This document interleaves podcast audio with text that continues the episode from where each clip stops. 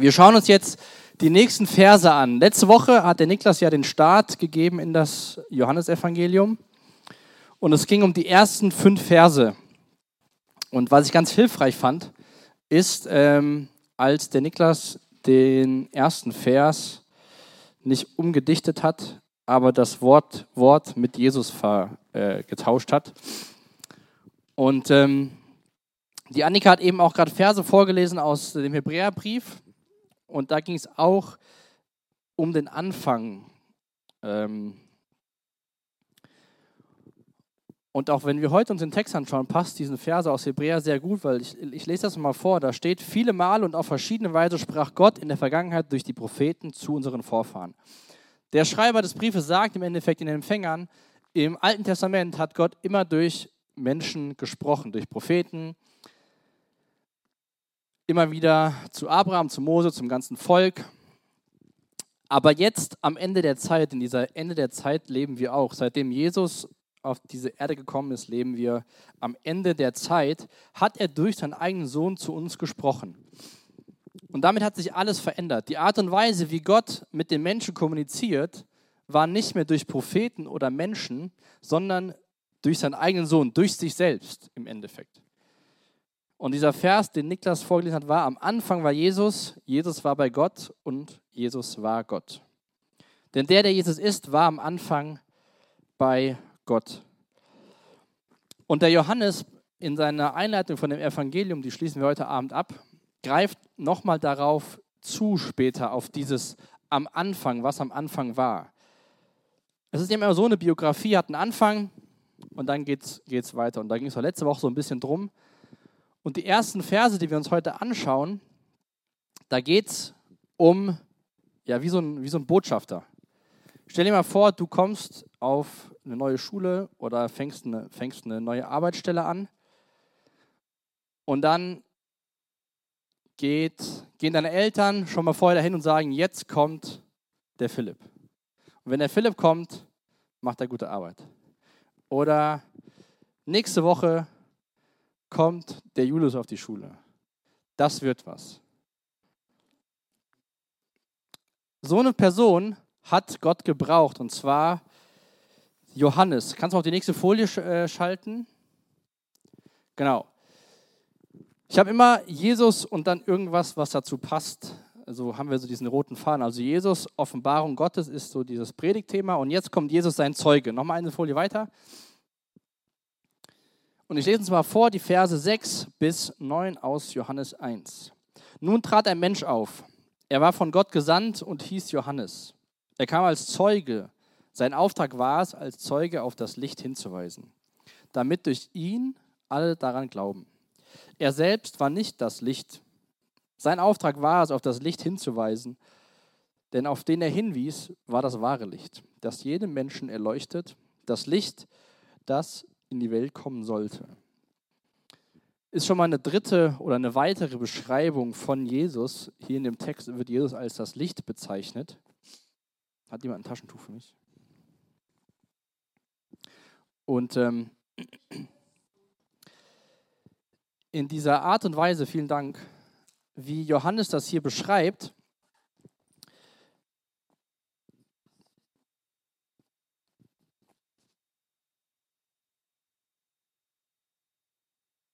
ist es ja nun so, dass Johannes ist quasi der, der letzte Prophet, bevor Jesus auf die, auf die Bildfläche tritt.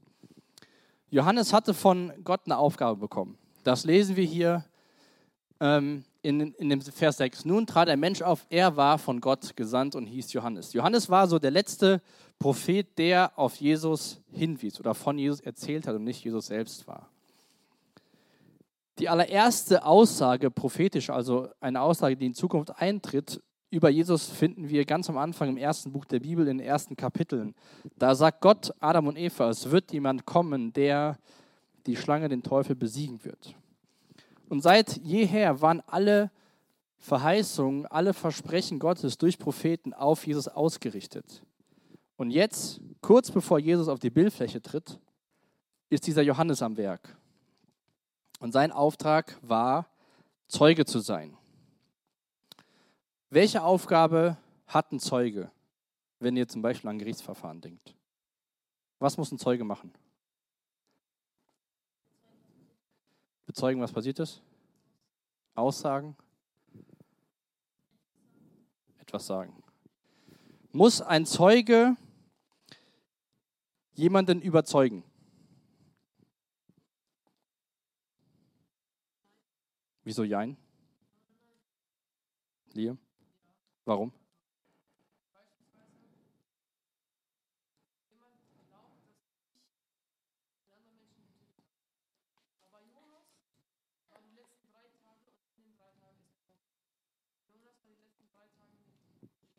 Ja. Genau.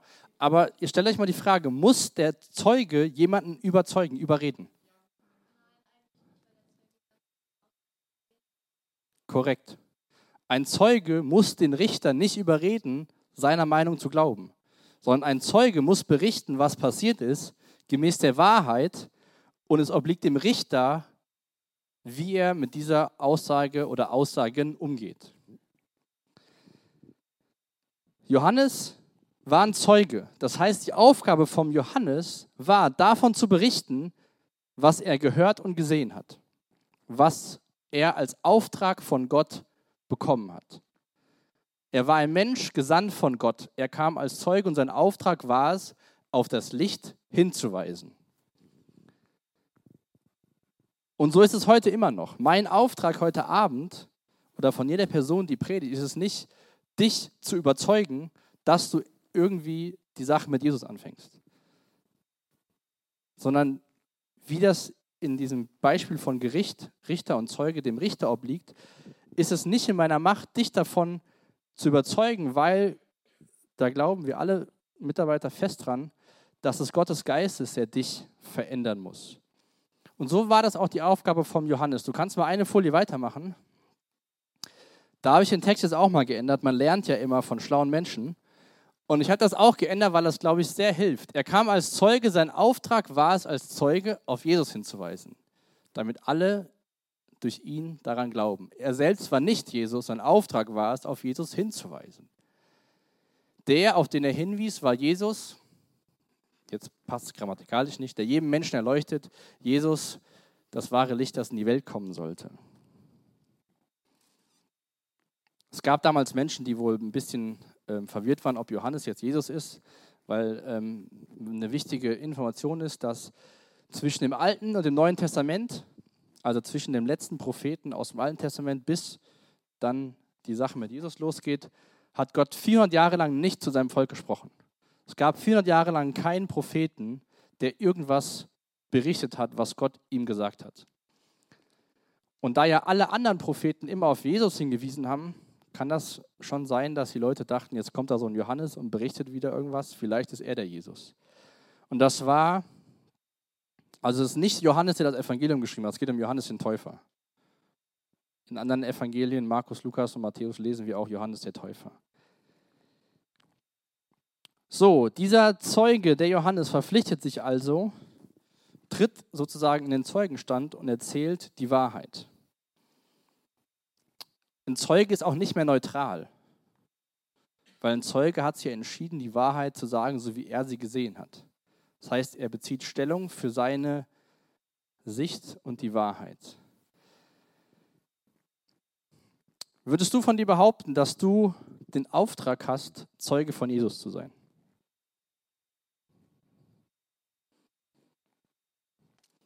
In der Apostelgeschichte da bekommen wir ganz viel darüber berichtet, wie so die Gemeinde angefangen hat.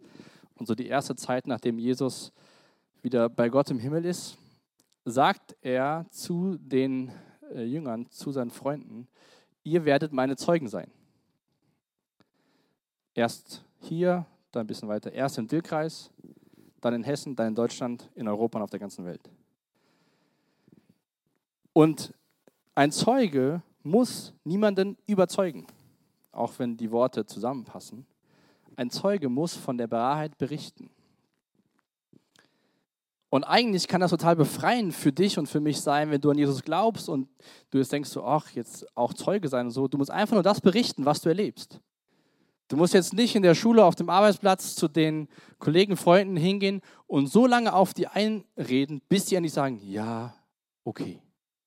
Sondern du darfst einfach in aller Freiheit berichten, was du am Wochenende machst, was dir im Leben wichtig ist, wie du vielleicht Entscheidungen triffst und dann darfst du Gott wirken lassen in der Art und Weise, wie du Zeugnis gibst. So, und seine Aufgabe war, auf Jesus, auf das Licht hinzuweisen. Und Licht und Dunkelheit war letzte Woche schon mal Thema und es taucht immer wieder auf, Licht und Dunkelheit. Ähm, Gerade so am kalten Herbsttag, jetzt ist es schon äh, dunkel draußen. Und die letzten Tage war es für mich wunderbar herrlich, so dieser warme Sonnenschein, blauer Himmel. Dann kommt die Dunkelheit und dann macht man so eine Kerze an oder ein Licht. Oder zur Zeit morgens um halb sechs mache ich einen Ofen bei uns an dann knistert das Feuer, dann sitzt man davor, schaut das Feuer an und der Raum ist hell. Die Dunkelheit im Johannesevangelium ist jetzt nicht so wie draußen oder nachts ist dunkel, sondern die Dunkelheit spricht von der Sünde, die ähm, auf uns Menschen lastet seit dem Garten Eden. Und das Licht, das Jesus ähm, verbreitet, kann von dieser Dunkelheit nicht eingefangen werden. So, hatte denn Johannes bzw. Jesus Erfolg? Kannst du mal eine Folie weitermachen? In den nächsten Versen 10 und 11, die habe ich überschrieben, Jesus nicht gekannt und nicht gewollt. Lass uns mal die beiden Verse lesen.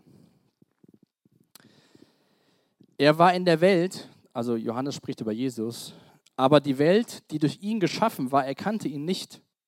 Er kam zu seinem Volk, aber sein Volk wollte nichts von ihm wissen.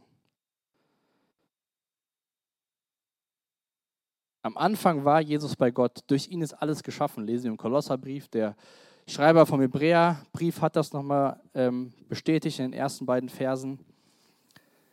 Man könnte quasi sagen, Jesus kommt nach Hause in sein Eigentum. Jesus kam nicht als Fremder, sondern er kam in sein Eigentum. Wer von euch lebt in einem Haus, was eure Väter oder Omas und Opas gebaut haben? Jetzt stellt euch vor, wer auch immer euer Haus gebaut hat, wahrscheinlich eher, ne, nicht wahrscheinlich, ist egal, Papa oder Opa, bauen das Haus, sind weg, kommen nach Hause, und keiner kennt ihn. Und keiner will ihn. So war das, als Jesus auf diese Welt kam. Er, der diese Welt geschaffen hat, der dir und mir Leben schenkt, kam nach Hause und die Welt hat nicht erkannt, wer er ist. Obwohl Gott so viele Jahre immer wieder Menschen gebraucht hat, um dem Volk zu sagen, es kommt jemand, der macht dies, der macht das, der macht jenes. Jesus hat alles erfüllt, was über ihn gesagt worden ist. Und die Leute, die jetzt in seinem Haus leben, erkennen den Bauherrn nicht mehr. Und dann schreibt Johannes weiter, er kam zu seinem Volk, aber sein Volk wollte nichts von ihm wissen. Mit Abraham im Alten Testament beginnt eine ganz besondere Geschichte zwischen Abraham und Gott und damit auch den Nachkommen Abrahams, was später das Volk Israel ist. Und Gott hat sich dieses Volk ausgesucht. Das lesen wir überall in der Bibel, dass Israel Gottes auserwähltes Volk ist. Da kann Israel nichts für, da können die Juden nichts für. Das war Gottes freie Entscheidung.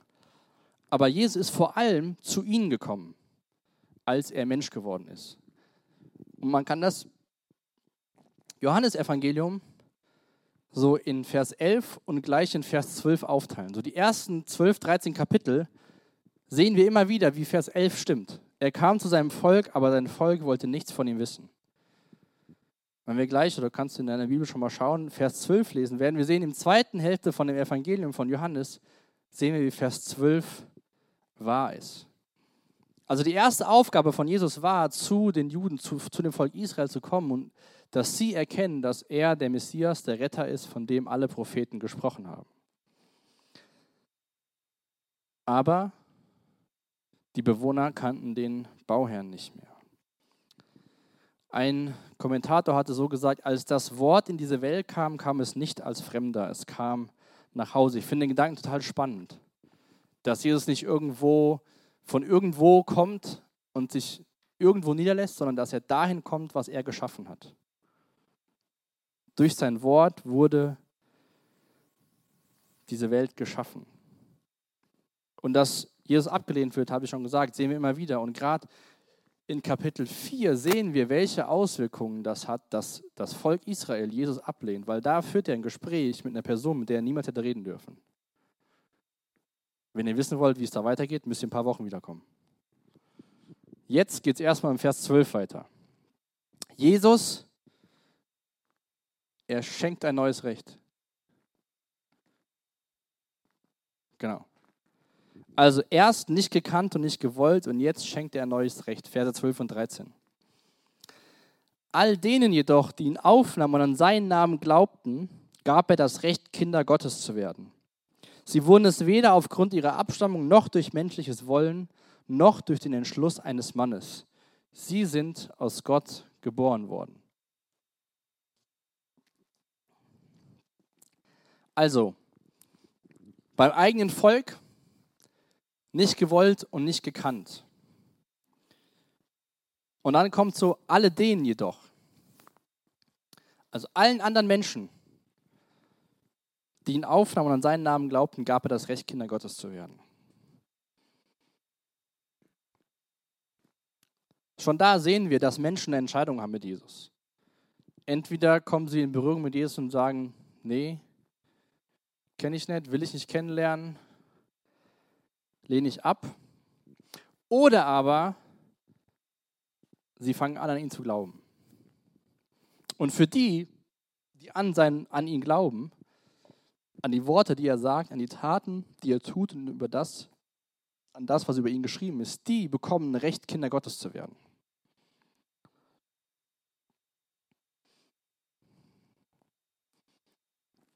Gott hatte oder hat dieses auserwählte Volk, aber Gott möchte auch, dass alle Menschen, die jemals auf dieser Erde gelebt haben, an seinen Sohn, an Jesus glauben und dadurch Kinder Gottes werden. Und wie erfolgt das jetzt, dieses neue Recht? Also wir müssen, wir dürfen an ihn glauben und dadurch bekommen wir das Recht, Kinder Gottes zu werden. Und dann sagt er in Vers 13, sie wurden es weder aufgrund ihrer Abstammung, also es bringt jetzt nichts, zu sagen, ich bin Jude, ich bin Kind Gottes. Geht auch in anderen Texten in der Bibel darum, dass da Paulus mit Leuten darüber diskutiert. Bei uns ist ja schon mal so, dass aufgrund von unserer Abstammung haben wir gewisse Vor- und Nachteile. Alle, die heute Abend hier sitzen, haben durch ihre Abstammung gewisse Vorteile gegenüber anderen Personengruppen auf dieser Welt. Wenn wir mal so auf die Welt gucken, haben es weiße Menschen deutlich einfacher als Menschen mit äh, anderer Hautfarbe. Es ist einfach so. In Bezug auf Kind Gottes spielt das keine Rolle. Abstammung kann ja auch sein, aus welcher Familie du kommst. Manche wachsen in einer Familie auf, die haben viele Möglichkeiten. Da wird mit Geld viel erworben, was man sonst nicht schaffen würde. Vielleicht kommst du aus einer Familie, wo das gar nicht so ist, wo niemand hinter dir steht, wo du viel alleine machen musst in Bezug auf Kind Gottes werden spielt das keine Rolle. Ob deine Eltern reich sind, ob sie arm sind, ob ihr in einem Haus lebt, in einer Wohnung lebt, ob ihr ein oder zwei Autos habt, ob du neue Klamotten bekommst oder getragene Klamotten. Der Maßstab bei Gott ist komplett anders wie bei uns Menschen. Dritter Nichtgrund ist durch menschliches Wollen. Wir alle sind Kinder unserer Eltern durch menschliches Wollen. in Bezug auf Kind Gottes ist es kein Wollen von uns Menschen. Natürlich wünsche ich mir, dass alle, die hier sitzen, Kind Gottes werden oder sind. Aber nur weil ich das will, passiert das nicht. Ich kann dafür beten, aber nicht, weil ich will oder mich dazu entschließe, alle müssen jetzt Kinder Gottes werden. Es wird nicht passieren. Sondern sie sind aus Gott geboren. Gott schenkt ihnen eine geistliche Neugeburt durch den Glauben. Man muss nicht in eine bestimmte Familie oder in einen bestimmten Teil der Welt hineingeboren werden. Gott möchte, dass Menschen von überall her auf eine neue Art und Weise geboren werden, geboren in die Familie, die er durch Jesus begonnen hat und die sich seitdem über die ganze Welt ausgebreitet hat. Die Familie Gottes besteht aus Deutschen, aus Amerikanern, aus Afrikanern, aus Brasilianern. Welches Land magst du? Aus Menschen, wo sie nicht wissen, wo sie herkommen. Aus Großen, aus Kleinen. Alle, die an seinen Namen glauben, sind in einer Familie. Die Laura war ja nach der Schule ein Jahr in Amerika und hat dann da bei einer Familie gelebt, hat dort in der Gemeinde auch in der Jugendarbeit mitgeholfen. Und wir haben immer noch einen sehr guten ähm, Kontakt zu der Familie. Und auch da merkt man einfach, dass uns mehr verbindet, wie nur so ein Jahr mal dort leben. Die Menschen glauben auch an Jesus. Sie freuen sich jetzt an der Entwicklung von Elise teilzunehmen. Als Familie Gottes, wenn wir andere Kinder Gottes besuchen, haben wir eine andere Basis. Das ist wunderbar. Auch überall, wo ich bis jetzt war, jetzt nächste Woche geht es ja nach Rumänien. Natürlich findet man überall auf der Welt super nette Menschen, aber wenn es da eine Basis gibt, wenn sie Kinder Gottes sind, ist ein ganz anderes Miteinander. Und dieser Glaube an Jesus, lese ich mal was vor, der Glaube beinhaltet viel mehr als Vertrauen in Jesus oder Zuversicht in ihn. Rettender Glaube ist eine Annahme von Jesus und dem, was er zu sein behauptet und eine Hingabe des eigenen Lebens an ihn. Wenn du an Jesus glaubst, dann nimmst du an, was Jesus über sich selbst sagt, dass er sagt, ich bin Gottes Sohn, ich bin der Retter der Welt, ich bin für deine Sünden gestorben. Und wenn wir das wirklich verstehen, hat die Konsequenz davon, dass wir uns seinen Worten unterordnen und zu leben, wie er sich das wünscht. Also, Jesus schenkt ein neues Recht. Und jetzt im nächsten Abschnitt sehen wir nochmal ganz deutlich, vielleicht kommen euch auch die Verse von der Sommerfreizeit bekannt vor, wie das möglich ist. Jesus Immanuel. Immanuel heißt Gott mit uns. Ist so ein Wort, das ist eher so Weihnachten ein bisschen ähm, populär. Aber Gott mit uns sehen wir hier in den Versen, äh, vor allem in Vers 14. Den lese ich uns jetzt mal vor. Er, der das Wort ist, wurde ein Mensch von Fleisch und Blut und lebte unter uns.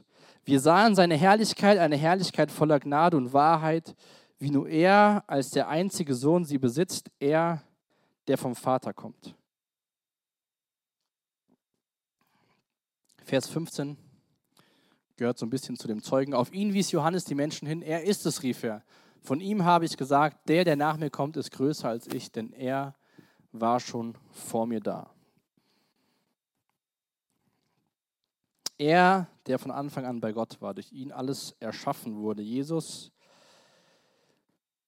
das Wort Gottes wurde Mensch von Fleisch und Blut, wurde so wie du und ich.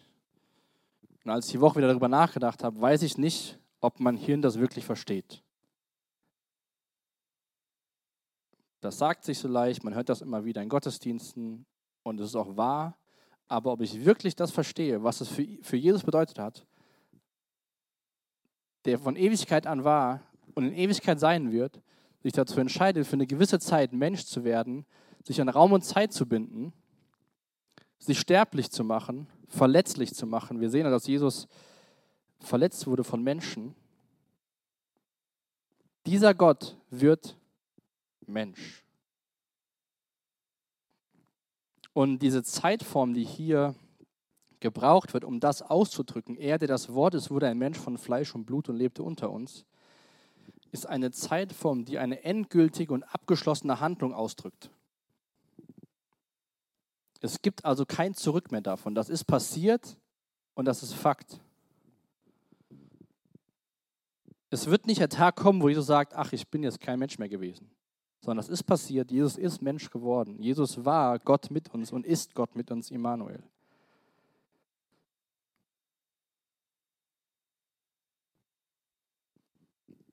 Und ähm,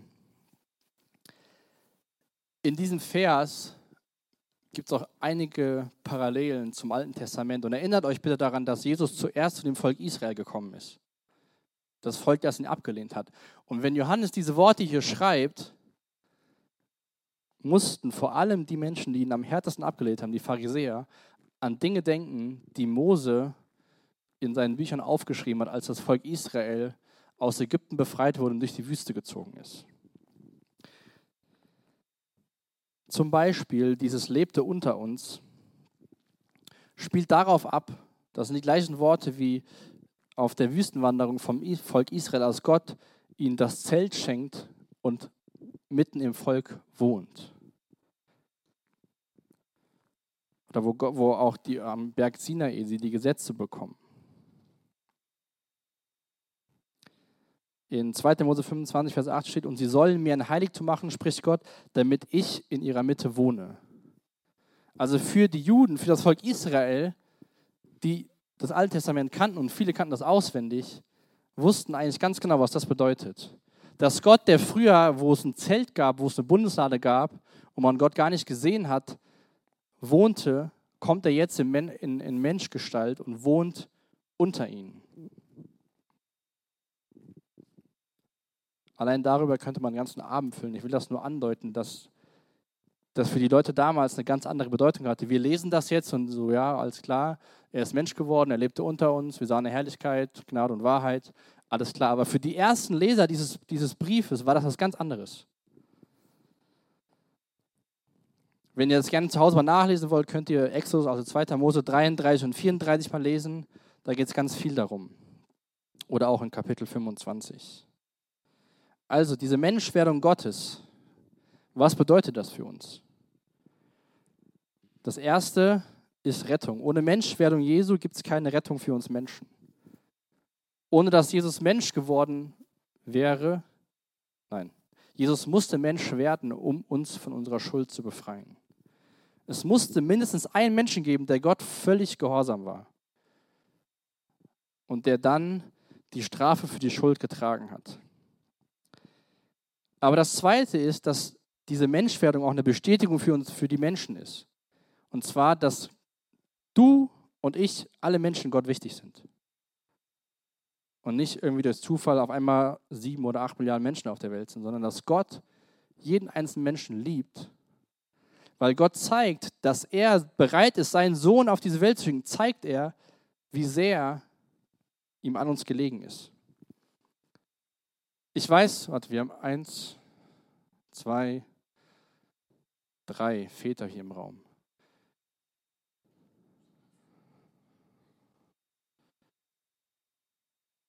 Ihr könnt ja mal überlegen, ob ihr bereit wärt, eins eurer Kinder zu opfern, um Beziehung zu anderen Menschen zu haben.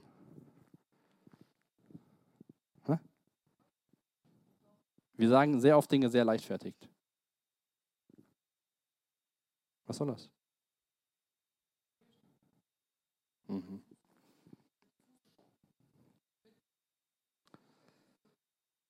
Gott schätzt dich als Mensch. Und das dritte neben Rettung, Bestätigung ist Identifikation. In der Art oder aufgrund der Menschwerdung identifiziert sich Gott mit uns Menschen. Er wird, so wie du und ich jetzt sind, Mensch in Fleisch und Blut. Und dann sagt Johannes, wir sahen seine Herrlichkeit, eine Herrlichkeit voller Gnade und Wahrheit. In der Bibel, sagt ein Kommentator, bedeutet Herrlichkeit oft das leuchtende Licht, das Gottes Anwesenheit verkündet. Aber Herrlichkeit bedeutet auch die Vollkommenheit und Unvergleichlichkeit Gottes. Jesus hat nie einen Fehler gemacht. Jesus hat ein vollkommenes Leben geführt, ohne Fehler, ohne Makel. Das ist die Herrlichkeit, die Johannes hier beschreibt. Dieses Licht, was die Dunkelheit komplett vertreibt, was wir davor schon gelesen haben. Und dann kannst du mal auf die nächste Folie machen. Das Bild dürfte euch bekannt vorkommen. Ja. Ja, so ungefähr. Voller Gnade und Wahrheit. Diese Herrlichkeit Gottes, Jesus Christus in Menschperson, ist voller Gnade und Wahrheit.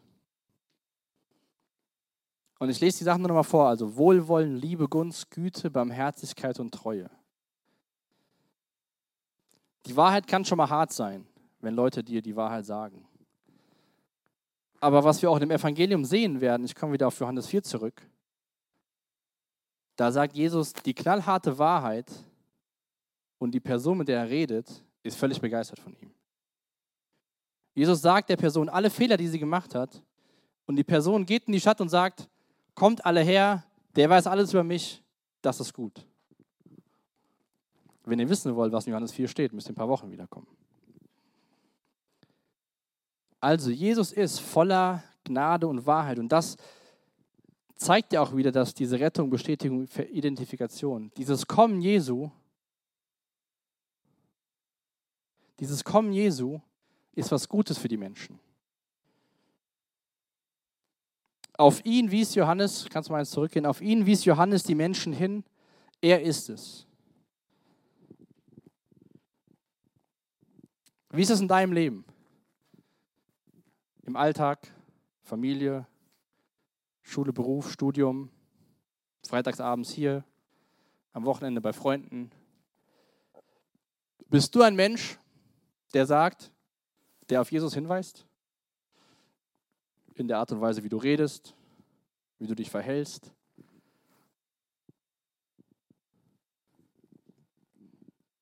Bist du jemand, der auf Jesus zeigt? Du musst nicht rumgehen, an jeder Tür klingeln und sagen, hier ist die Bibel, da geht es um Jesus, lest mal das und das und das, sondern viel geht darüber, wie wir uns verhalten, wie wir mit Menschen umgehen, wie wir über Menschen und mit Menschen reden. Jesus war, wie wir es eben, wie es da drin steht, oder beziehungsweise was erklärt haben, Jesus hat ein vollkommenes Leben geführt. Jesus hat alles richtig gemacht. Der hat nicht gelogen beim Beinstellen. Er hat alles richtig gemacht. Immer wieder. Und das ist eine Person, auf die können wir hinweisen. Wir alle machen immer Fehler. Ich bin nicht geduldig genug mit meiner Tochter nicht kommunikativ genug mit meiner Frau, nicht ehrlich genug mit anderen Menschen. Aber auch wir haben gute Seiten, wir machen Dinge gut. Aber Jesus war jemand, der hat alles richtig gemacht. In seinem menschlichen Leben. Zeigst du in deiner Verhaltensweise auf Jesus? ermutigst du andere, die Jesus nachfolgen und bist ein Zeugnis für, Jesus, für Menschen, die Jesus nicht kennen. Wir können uns gemeinsam freitags oder auch sonntags, wenn wir uns sehen, in der Art und Weise, wie wir miteinander umgehen, auf Jesus hinweisen. Vielleicht hast du eine schlechte Woche hinter dir, dir geht es nicht gut, irgendwie in der Schule oder auf der Arbeit, war es katastrophal, kommst hier hin, kannst ermutigt werden. Jesus weiß, durch was du durchgehst. Und dann sagt Johannes, von ihm habe ich gesagt, der, der nach mir kommt, ist größer, denn er war schon vor mir da. Wieder eine Verbindung zu Vers 1. Am Anfang war das Wort, das Wort war bei Gott. Johannes sagt, es kommt jemand, der war aber schon vor mir da. Auch da sehen wir wieder diese, dieses, in, den ganzen 18 Versen sehen wir immer wieder, wie Johannes die Gottheit Jesu betont, aber auch die Menschlichkeit. Und dieses Zusammenspiel ist total faszinierend. Und jetzt Jesus die Erfüllung, Verse 16 bis 18.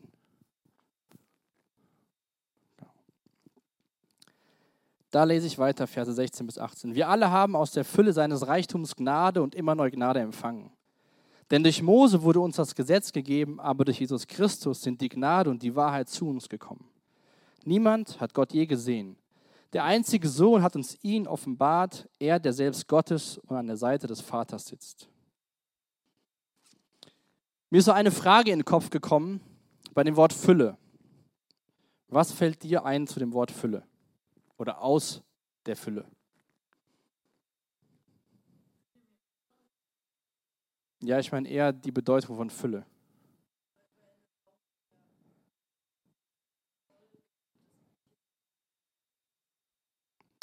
Ja, okay, stimmt auch. Ich hatte einen anderen Gedanken. Und zwar, ich erkläre euch den mal.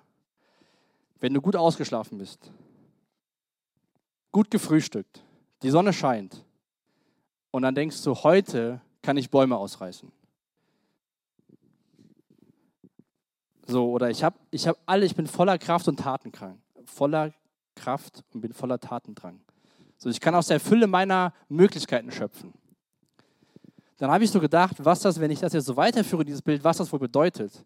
Weil auf der anderen Seite gibt es ja auch morgen, da komme ich kaum aus dem Bett. Oder ich komme nach Hause, bin völlig müde. Ich muss irgendeine Arbeit erledigen, die macht mich völlig platt.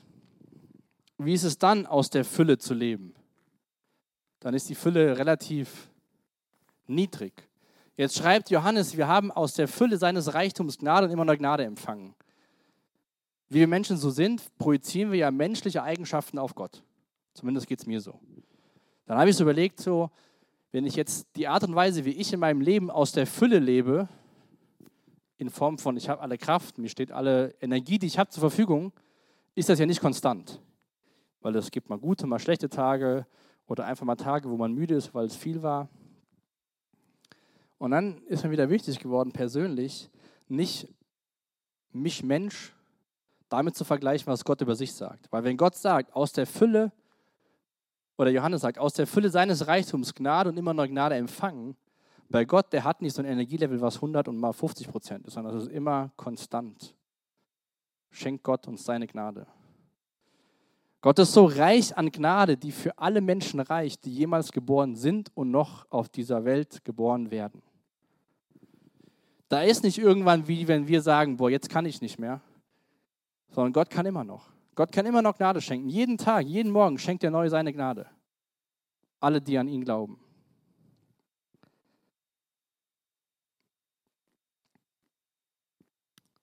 Das ist die Zusage, die Gott in seinem Sohn macht, in Jesus. Wir haben aus der Fülle seines Reichtums Jesus als Gottes Sohn sein einziger Sohn, schenkt er der Welt aus der Fülle seines Reichtums Gnade und immer neue Gnade empfangen. Und dabei geht es nicht darum, dass wir jetzt sagen können, ja, alles klar, jetzt kann ich machen, was ich will und diese Gnade missbrauchen, sondern es soll uns deutlich machen, wie reich Gott an Gnade ist im Kontext mit der Menschwerdung von Jesus. Also mit dem Höhepunkt seiner gnädigen Offenbarung in Jesus Christus. Dass Jesus Mensch geworden ist, ist die größte Offenbarung Gottes Gnade. Alles, was vorher war, war nur ein Schatten von dem, was jetzt passiert ist. Sagt ja auch Johannes, denn durch Mose wurde uns das Gesetz gegeben, aber durch Jesus Christus sind die Gnade und die Wahrheit zu uns gekommen. Vorher hat Gott Gnade und Wahrheit durch Propheten gesprochen. Jetzt ist Gnade und Wahrheit in Person auf dieser Erde. Gottes Gnade ist beständig und erschöpft sich nie. Seine Gnade kennt keine Unterbrechungen und keine Grenzen. Warum habe ich diesen Teil genannt, Jesus die Erfüllung? Weil natürlich nicht das Alte Testament auf einmal keine Bedeutung mehr hat. Jesus erfüllt das, sagt er selbst von sich was Gott geschrieben hat. Jesus erfüllt all das, was im dritten Buch Mose, was wahrscheinlich keiner von uns freiwillig liest, beschrieben wird. Alles das, was Gott gesprochen hat, erfüllt sich in der Person Jesus und bleibt in Kraft. Und Jesus kommt in Gnade und in Wahrheit. Mach noch mal bitte eine Folie weiter. Da sind wir wieder bei dem Thema von heute Abend, Jesus Christus, Offenbarung Gottes. Und ich habe hier den Vers 1 und den Vers 18 nochmal herausgegriffen. Die sind nochmal auf der Folie vorne. Am Anfang war das Wort, das Wort war bei Gott und das Wort war Gott. Und dann am Ende von seiner Einleitung sagt Johannes, niemand hat Gott je gesehen. Der einzige Sohn hat uns ihn offenbart, er, der selbst Gottes und an der Seite des Vaters sitzt.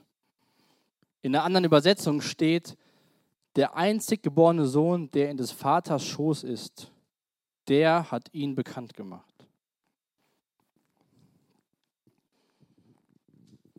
Und dieser Ausdruck, hier in der neuen Genfer steht, an der Seite des Vaters sitzt, aber in der anderen Übersetzung, die noch mehr an dem Grundtext dran ist, dieser in dem Schoß des Vaters, ist ein Wortstamm von Verwandtschaft und Wesensgleichheit.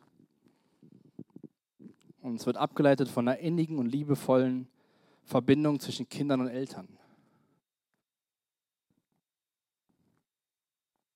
Jesus war bei Gott. Jesus ist Gott. Jesus ist Mensch geworden.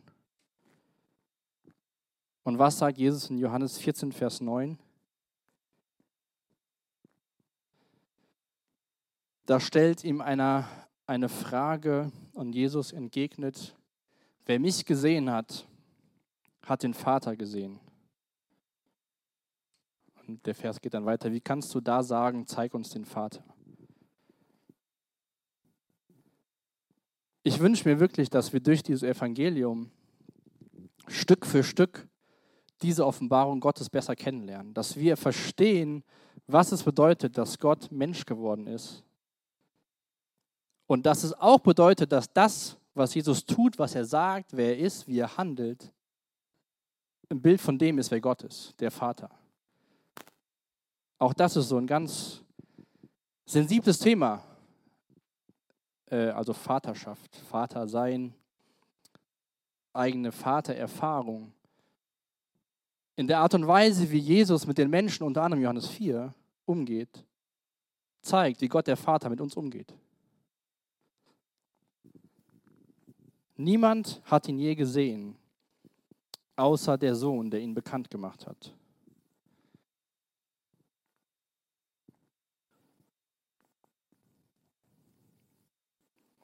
Wer mich gesehen hat, hat den Vater gesehen. Und das wünsche ich mir für uns, dass wir durch Jesus Gott den Vater besser kennenlernen und wirklich begreifen, was es bedeutet, dass Jesus die Offenbarung Gottes ist. Ich will noch beten, lass uns nochmal gemeinsam aufstehen und auch die Zeit nach der Predigt im Lobpreis echt dazu nutzen. Vielleicht hat Gott was zu dir gesprochen heute Abend, was dir wichtig geworden ist. Oder du denkst darüber nach was es bedeutet, dann nimm dir echt die Zeit und ähm, werd still oder sing die Lieder mit, lies die Texte durch und ähm, dafür will ich einfach beten. Jesus, hab du Dank, dass du Mensch geworden bist, dass du voller Gnade und Wahrheit unter uns gelebt, ähm, unter uns warst, unter uns bist, jetzt in Form deines Geistes. Jetzt bete echt für jede Person hier im Raum, dass sie dir begegnet, dass du ihnen begegnest. Danke, dass wir nicht zu dir kommen müssen, sondern dass du zu uns gekommen bist. Danke, dass du dich offenbar gemacht hast, dass nichts über dich geheim oder versteckt ist, sondern dass all das, alle, die an deinen Namen glauben, das Recht bekommen, Kinder Gottes zu werden. Jesus, du kanntest auch Ablehnung, du kanntest Beschimpfungen, du kanntest Einsamkeit, du kanntest Verlassenheit, aber du kennst deinen Vater, an den hast du uns gezeigt. Und ich bete echt für die Zeit jetzt im Lobpreis, dass wir stille werden, darüber nachdenken, was es für unser Leben bedeutet. Herr, und dass du wirklich kommst und uns dienst. Und danke, dass wir in deinem Wort lesen, da wo dein Geist ist, da ist Freiheit. Und dafür bete ich echt, dass du uns Freiheit schenkst, dich zu loben, dich zu preisen, von dir zu hören. Amen.